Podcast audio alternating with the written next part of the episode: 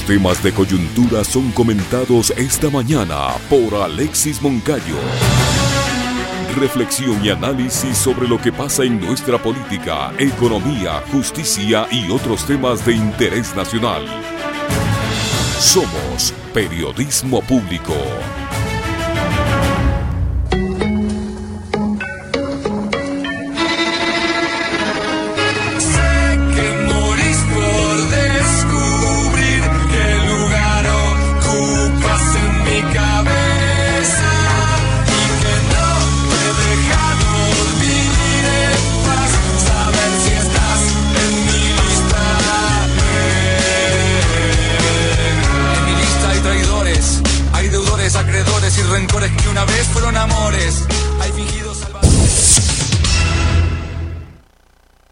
Mañana fría y nublada, como la de ayer, en este crudo invierno.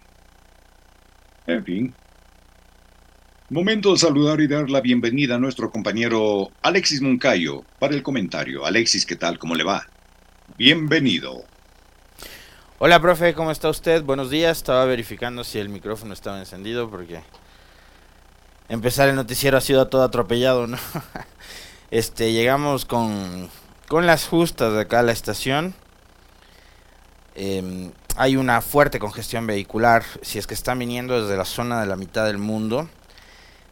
Tengan, espero que la, que la Licenia me haya leído el mensaje porque hay trabajos de alcantarizado en el sector de Yambal. Así dice la AMT. Se mantendrán cierres viales. este, en la Panamericana Norte hasta el 25 de noviembre. De 7 horas a 23 horas con 59. Así que tomen precauciones. Esto no, no había leído yo, entonces no tenía idea. Y hoy vine en el auto, porque estos, como les dije el otro día que tuve una epifanía y que San Pedro me dijo, no serás gil, no irás en moto, irás en auto para que no te mojes con los aguaceros que ha caído. Entonces hoy vine en el auto y hay un tráfico auto prestado además, porque tengo pico y placa. Em, hay un fuerte eh, tráfico y, y, congestión vehicular a la altura del redondel de Carapungo. Así que tengan mucha, mucha precaución quienes están viniendo desde el extremo norte de la ciudad hasta la zona del denominado hipercentro. Un fuerte abrazo para todos ustedes. Tenemos una mañana fría, algo nublada en la capital de la República. Eh, esperemos que vaya mejorando conforme avancen las horas. El abrazo para todos quienes están conectados ya con la señal de Radio Pichincha en FM. No se olvide que nos escuchen 95.3 y 94.5 en todo el territorio de Pichincha, en sectores a donde llegamos en eh, Manabí, en Santo Domingo, en Esmeraldas, en Imbabura y en Cotopaxi. Y claro, el saludo también para todos quienes como este don Fausto Cisneros, que nos escucha desde Miami, están conectados ya con la transmisión vía streaming que generamos en nuestras plataformas digitales, tanto en nuestro canal de YouTube como también nuestra fanpage en Facebook. Fausto nos escucha desde Miami, te mandamos un enorme abrazo, querido Fausto. Em, a ver por acá, desde Guayaquil, Petita Escalante, como todos los días, también está junto a nosotros. Desde Calceta, en Manaví, Feliciano Sánchez, un abrazo, Feliciano. Desde España, Jorge F. Tania Pico, desde Puerto Viejo, en la querida provincia de Manaví. Isabel García, desde Roma, en Italia.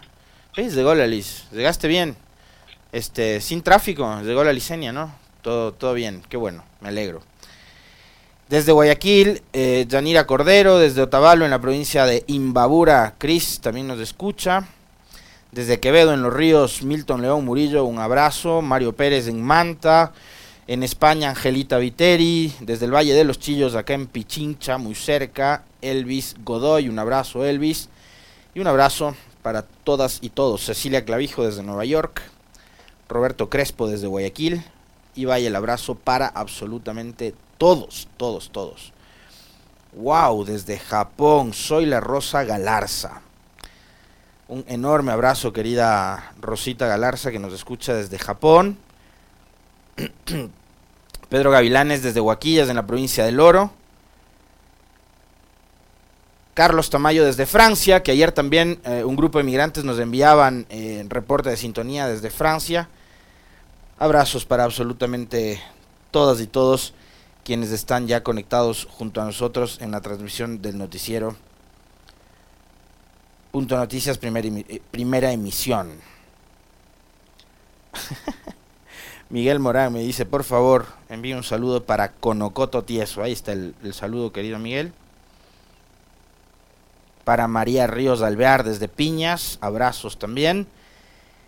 En el noroccidente de Pichincha, en Pedro Vicente Maldonado también nos están escuchando. Un gran abrazo para ustedes. José Román desde Puerto Viejo. Abrazos, querido José. Iván Salazar desde el Bronx, en Nueva York. Sergio Aníbal Vega desde la capital de la provincia del Napo, en Tena. Isaías León desde Holanda, en Países Bajos, abrazos para todos ustedes. Desde Alemania, en München también nos escuchan, desde Cayambe, acá en Pichincha. Charlie Catucuamba nos escucha también, desde La Maná, en Cotopaxi, Israel Díaz y así. Nos escuchan desde todo el, el país y desde distintas partes del mundo, ¿no? A ver, ayer yo les había comentado algo que pasó mm, durante el fin de semana, ¿no? El presidente en Pedro Carbo, cantón de la provincia del Guayas, había hecho un ofrecimiento a un humilde artesano, creo que su nombre es Ángel Freire, ¿no?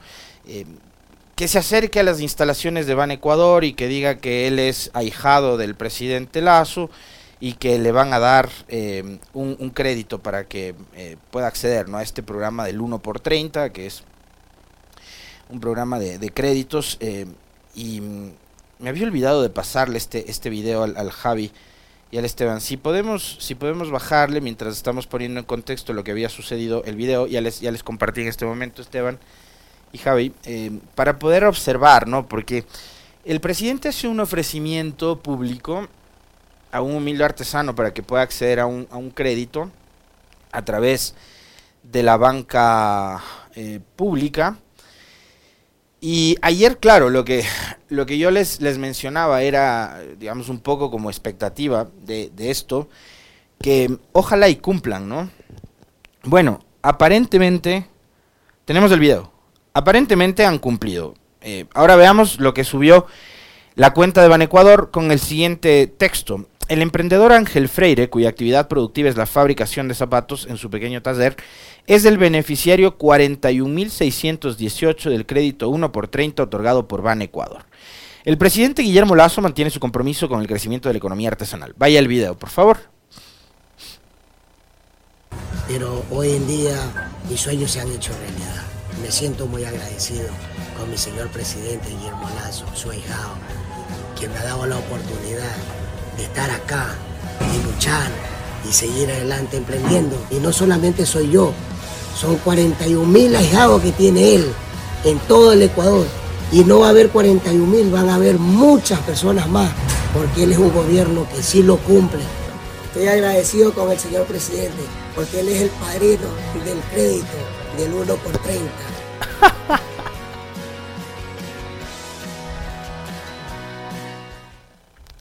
bueno, este, el Javi dice que Don Ángel se parece a Lucho Valdeón.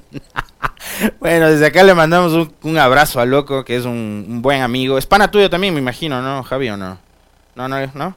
Bueno, es, mi pana, Lucho Valdeón, le mando un abrazo si es que nos escuchó. Pero sí está parecido, la verdad, el beneficiario de Ban Ecuador al, Loco Valdeón. Em, quiero además, entiendo, ya están trabajando otra vez juntos con el Aurelio Dávila, que es otro querido amigo, a quien le mando de paso el saludo también. Em, bueno, a ver, hay que ser justos en buena medida, hay que ser justos. Aparentemente, y según parece, el gobierno y el presidente Lazo cumplió. Es decir, el fin de semana le dijo el presidente Lazo al señor Ángel Freire, artesano, zapatero, acércate a las instalaciones Van Ecuador en, Pedro Carbo y dile que eres ahijado de Guillermo Lazo que, yo soy tu padrino, anda y diles, Guillermo Lazo es mi padrino y te van a dar el crédito. Bueno, él fue aparentemente y le dieron el crédito. Ahora, por como lo han vendido, ¿no? Como lo ha vendido el, el Ban Ecuador. Eh, porque además no es solo, el, el video no es, no, es, no es de la única publicación. Eh, aparte publicaron fotos, no sé si tienes por ahí las capturas, Esteban, para ir checando. Ángel Freire fabrica calzados, aquí están, ¿no? Con unas fotitos de él alzando el pulgar, mostrando los eh, zapatitos que fabrica, los moldes. Eh, Ángel Freire fabrica calzados en un pequeño taller que tiene en casa. Este emprendedor accedió al crédito 1, ahí está, ya está en pantalla, ustedes están viendo, el crédito 1 por 30 de Ban Ecuador, con el que invertirá para el crecimiento de su negocio. La banca pública sigue cumpliendo sueños y transformando la vida de más ecuatorianos. Más abajo tienes, eh, abren comillas, se aplica al crédito 1 por 30, fue el mensaje que recibió Ángel Freire Rodríguez tras la respectiva aprobación de su solicitud en nuestra agencia del Cantón Pedro Carbo. Él será el ahijado 41.618 del presidente, eso me llama la atención, ¿no? que él sabe además que es el ahijado 41.000, cuya iniciativa está cambiando la vida de la gente. Al menos son tres las publicaciones con foto y video incluido que hace Ban Ecuador del otorgamiento de la entrega de un crédito a un humilde artesano de Pedro Carbo. Uno cuando, como les decía yo el otro día, y así titulamos uno de nuestros comentarios, cuando la mentira, y a propósito, eh, acuérdense ustedes que esto fue también motivo de conversa y análisis con el catedrático, eh, académico, analista y buen amigo de este espacio, eh, el doctor Hernán Reyes. Llegábamos a una conclusión en la conversa con él y, y así lo titulábamos también en el comentario de que en este país la mentira casi que se ha convertido en una, suerte como de política pública. Entonces, cuando, cuando se miente frecuentemente, em, viene a la mente de uno el cuento este de Juanito y el Lobo, ¿no? Em, cuando estás permanentemente engañando, ya resulta difícil creer. Entonces, me imagino yo que a ustedes como a mí les va a resultar por lo menos un poco extraño, raro, dudoso, em, que un artesano humilde como don Ángel eh, haya logrado cumplir con todos los procedimientos y los pasos que hay que dar para eh, que pueda obtener un crédito de la forma tan ágil, tan rápida, tan expedita como lo ha hecho, solo porque se acercó a las ventanillas de la banca pública y dijo, Guillermo Lazo es mi padrino. Y bueno, entonces, paf, hicieron magia y le dieron el crédito en cuestión de segundos, probablemente minutos, para no ser tan exagerado. Em, y listo. Entonces, siéntanse ustedes, como créanme que yo también, en el absoluto derecho de por lo menos dudar de si esto es o no es real. Como me decía hace el día viernes, ¿no? que tuve la oportunidad de, conversar con, con el buen y querido amigo Javier Lazo, él me decía que a su criterio la entrevista del presidente con Carlos Vélez, entrevista que yo les dije que no la vi, em, era un show. Entonces, dando crédito justamente al comentario que me hacía Javier con respecto de lo que fue ese, ese montaje de entrevista, yo les planteo a ustedes también si lo que está pasando ahora con Ángel Freire, el famoso artesano de Pedro Carbo en la provincia del Guayas, también podría ser un show. Y eso sería lamentable porque mm, tendríamos un gobierno que ya no únicamente ha hecho de la mentira eh, una política pública, sino que también como con el jueguito de la famosa llave, que resultó bastante grotesco, grosero, eh, pónganle el calificativo que ustedes quieran, vergonzoso, humillante, ¿ya? parecería que también están empezando a, a jugar con estos temas tan sensibles, precisamente para eso, para humillar a la gente más necesitada, a los ecuatorianos que están clamando por un trabajo, por estabilidad laboral, por acceso justamente a créditos productivos para poder abrir un negocio. No me gusta la palabra emprender por cómo han utilizado politiqueramente y demagógicamente esa palabra, pero digamos abrir un negocio para poder ampliar si es que ya tienen el negocio. Entonces la gente está necesitada, está esperanzada en poder acceder justamente a eso. Y ahora parece que los están utilizando, ¿no? Para, para lograr esos fines. Y eso, eso es lamentable. Si es que hay 41 mil y pico más de beneficiados, vamos a buscar el, el, dato exacto, se me, se me, fue de la memoria, 41.618. Si es que hay 41.618 beneficiarios de Ban Ecuador, ¿cómo es que antes del caso de don Ángel Freire, el gobierno, Iván Ecuador, nunca informó de los 41.617 casos. ¿Y por qué tienen que justo ahora utilizar mediáticamente, a través de este spot que ustedes acabaron de ver hace un momento, eh, la imagen, el nombre eh, de Don Ángel? Entonces yo les repito, siéntanse ustedes en libertad de creer, de considerar si esto es o no es un producto comunicacional prefabricado. Porque como les digo, según los datos de Ban Ecuador, habría 41.618 beneficiarios del crédito 1 por 30. Entonces, ¿cómo es que ahora mágicamente se les ocurrió informar solo sobre el caso de Ángel? ¿Por qué no nos informaron de los otros 41.617 y nos muestran si no son solo zapateros, si hay heladeras, eh, si hay, no sé, este, qué sé yo, ferreteros, eh, mecánicos, mecánicas, etcétera, ¿no? Queda la duda. Y mientras... Ah, ah y por, por otro lado, em, tiene que ser Don Ángel, ¿no? Además, el que salga a decir en el spot que el presidente Lazo sí cumple. Ya, digamos, tan, tan gastada está la palabra presidencial y tan poco creíble es la voz oficial de quien quiera que se muestre o sea el vocero del gobierno, que tienen que utilizar a estos humildes ciudadanos para decir el gobierno cumple y que sean además los ciudadanos los que digan el gobierno cumple. De paso, creo que está bien, pero sí te queda la duda, o sea, si hay 41.618 casos, ¿por qué nos muestran solo uno? ¿Por qué no muestran más? O si, tan exitoso es este programa, ¿por qué no lo dieron a conocer antes, ¿no?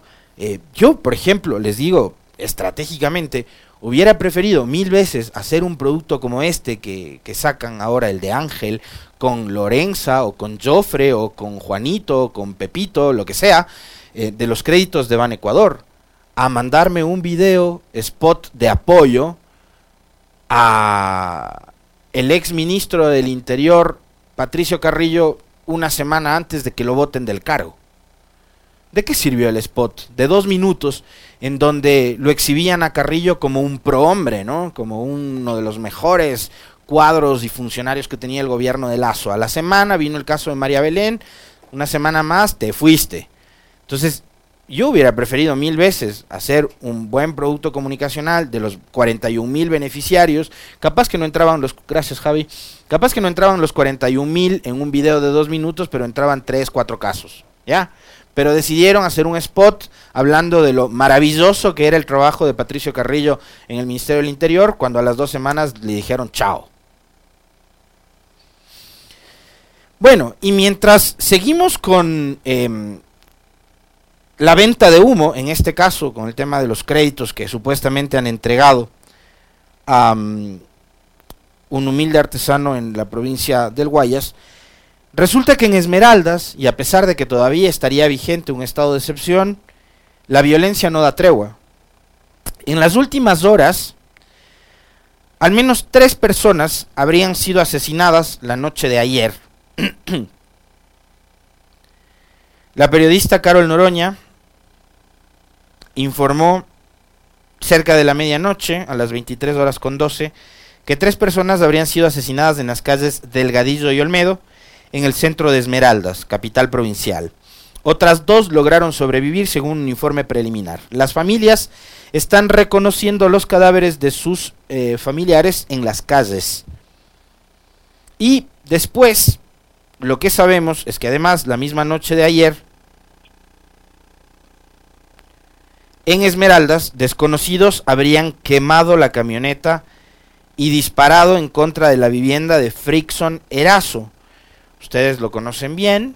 Eh, Frickson Erazo fue jugador profesional de fútbol, eh, destacado jugador del Barcelona y de la selección de Ecuador.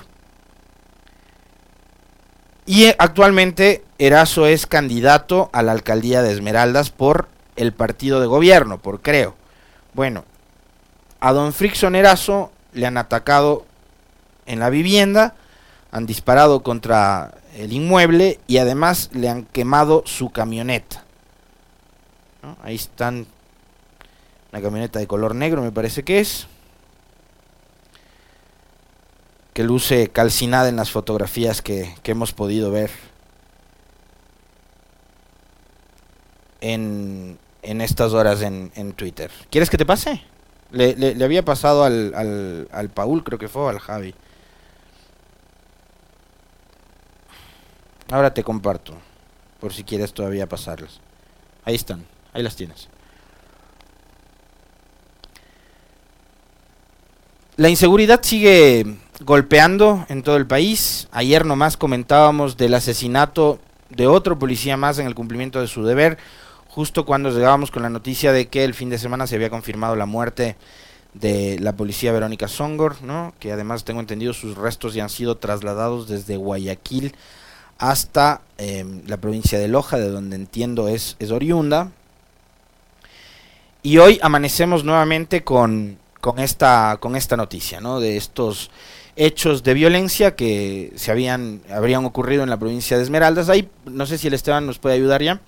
Tenemos las imágenes de, de la camioneta, ahí está, ustedes las están viendo. Eh, esas son eh, imágenes de lo que habría sucedido en las últimas horas en la provincia de Esmeraldas con eh, la camioneta de propiedad de Frickson Erazo, ex jugador profesional de fútbol, hoy político, candidato a la alcaldía de la capital provincial en Esmeraldas.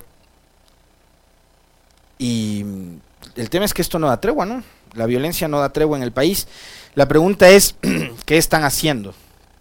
Desde el Gobierno Nacional, desde el Ministerio del Interior, desde la Secretaría de Seguridad, que está a cargo de un funcionario como Diego Ordóñez, que ha dado muestras de ser una persona eh, que no está preparada para el cargo, además de esos tintes machistas, misóginos que tiene. Eh, lo hemos visto este fin de semana pelearse con la doctora Soledad Angus a propósito del tema de María Belén Bernal.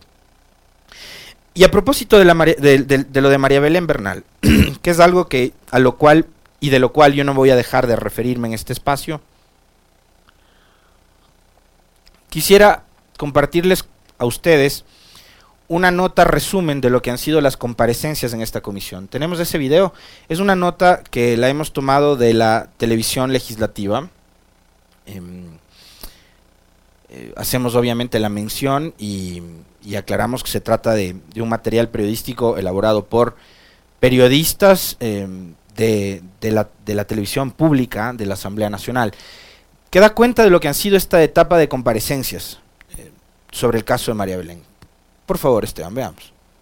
Nuevamente, varias autoridades no acudieron a la comisión ocasional que investigue el femicidio de la abogada María Belén Bernal. A la sesión estuvieron convocados los ministros de Defensa y del Interior, la directora de la Escuela de la Policía y el general del distrito, quienes enviaron sus excusas. Realmente es eh, penoso ver cómo nuevamente las autoridades le dan la espalda. Yo decía en la comisión, no a nosotras, las cinco legisladoras de la comisión, no a la Asamblea Nacional, sino a las cientos y a las miles de mujeres que han sido víctimas de violencia de género.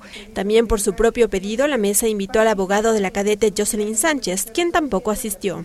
Eh, no habíamos recibido eh, comunicación de que no vaya a asistir. Nos llama la atención que 10 eh, minutos antes de instalarse la comisión nos ha indicado que no podía venir porque tenía algunas otras actividades que atender. Le hemos indicado que podemos reagendarle para otro día o que podía llegar hoy más tarde y nos ha dicho que, que no podía.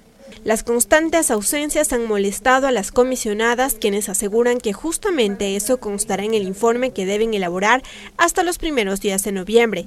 Tampoco descartan que de allí se deriven solicitudes de juicios políticos. Vamos a ver, eh, el hecho de que no vengan a un segundo llamada ya está incumpliendo también con la ley y eso cabería un juicio político tanto para el, encargado de la seguridad, de, de, la seguridad ciudadana, que es el señor Diego Ordóñez. A quien sí escuchó la mesa fue el experto en seguridad Juan Pablo Albán, mediante una perspectiva de derechos humanos, aseguró que no se trata de un crimen de Estado, pese a que se registran irresponsabilidades en el caso. Además, sugirió que el país ya debe hablar de feminicidio. Y esa falta de intervención del Estado, esa aquiescencia con el comportamiento de los particulares, esta tolerancia frente al comportamiento de los particulares, le genera responsabilidad al Estado. Las comisionadas manifestaron que a excepción del ministro del Interior no volverán a insistir en la presencia de las mismas y se espera que este jueves acudan entre otras autoridades el presidente de la República, la fiscal general del Estado y el ministro del Interior. Lorena Espinosa, TVL Noticias. Bien, para conectar un poco con el, con el último tema, quiero dar lectura a un mensaje que he recibido desde la ciudad de Guayaquil, donde siempre destaco yo que tenemos una muy buena sintonía. Voy a omitir el nombre de la persona que me envía el mensaje. El mensaje me lo envían desde Petrillo, en Guayaquil. Alexis, buen día, te cuento que estoy construyendo una radio base para una operadora celular en Guayaquil y nos ha tocado suspender, ya que, me imagino los trabajos, ya que el distribuidor de droga del barrio nos ha pedido una vacuna diaria de 25 dólares para que no nos pase nada. Ninguna autoridad nos ayuda, así es como se trabaja en este país. Con ese miedo ningún proveedor de materiales quiere ir al lugar. Eso pasa en Ecuador. Ahora, ustedes se dan cuenta y escucharon la nota de, de la TVL, a quienes por cierto agradecemos eh, eh, por, el, por el material, la televisión legislativa. El nivel de importancia, de relevancia y de compromiso que hay por parte de las autoridades de gobierno para con el tema de María Belén Bernal. Pregúntense ustedes, como me he preguntado yo, al ver esta suerte de resumen de lo que han sido las comparecencias que todavía faltan. Ustedes escucharon que hasta el jueves esperan que vaya el presidente de la República. No va a ir Lazo a la, a la comisión. La fiscal, confiemos en que vaya y que aclare si es que fue o no la fiscalía la que alertó a Cáceres para que se largue del país y se fugue porque eso fue lo que dijo el abogado Eric Wilka, abogado de uno de los implicados en este tema, que además no está detenido, su defendido, pero me imagino le habrán abierto algún proceso administrativo. Creo que es de apellido Jara, el defendido de Wilka, del doctor Wilka. la fiscal tiene que aclarar si es que desde la fiscalía se le alertó a Cáceres para que pueda fugar. La fiscalía tiene que aclarar si es que el procedimiento este mediante el cual supuestamente la policía encuentra el cuerpo, de María Belén en horas de la madrugada en el Casitagua tenía o no una orden desde la fiscalía. O si es que la policía, por cuerda separada y por cuenta propia, decidió, fíjense ustedes, a la madrugada ir a buscar un cuerpo y magia, ¿no? En la madrugada, ¡pum!, encontraron el cadáver de María Belén. Ojalá la fiscal aclare eh, en algo todas estas eh, dudas e incertidumbres que han dejado con respecto al caso. Pero yo voy a lo, a lo que les planteaba de entrada. Las autoridades de gobierno no han asistido. El señor Ordóñez, que se la pasa peleando en Twitter, que en Twitter habla de economía, habla de un montón de cosas, habla del Che Guevara y no sé qué, ya no fue, no asistió a la comisión. ¿Saben lo que demuestra eso? Que al gobierno le importa un soberano rábano esclarecer el caso de María Belén Bernal. Un soberano rábano le importa al gobierno. Cero compromiso de las autoridades estatales para con la familia de María Belén y sobre todo con un hecho fundamental también. Es casi que su obligación asistir a la asamblea cuando los legisladores, que son los encargados de fiscalizar y hacer control político en un Estado democrático, convocan a una autoridad de gobierno para que den explicaciones de las funciones que están cumpliendo. Pero los señores del gobierno saben lo que hacen con eso. Les importa un comino. Tiran al tacho de la basura las comparecencias de la Asamblea. Ese es el nivel de compromiso que tienen las autoridades, vinculadas además al tema de la seguridad en este país. Para hablar de un caso no menor, estamos hablando de un feminicidio ocurrido en las instalaciones nada más y nada menos que de la escuela de policía. Bueno, el que ha ido hasta ahora, el único, el comandante Salinas, que además fue sin haber preparado su comparecencia porque ni siquiera se acordaba dónde era que estaba el 11 de septiembre, día en que ocurre toda esta tragedia.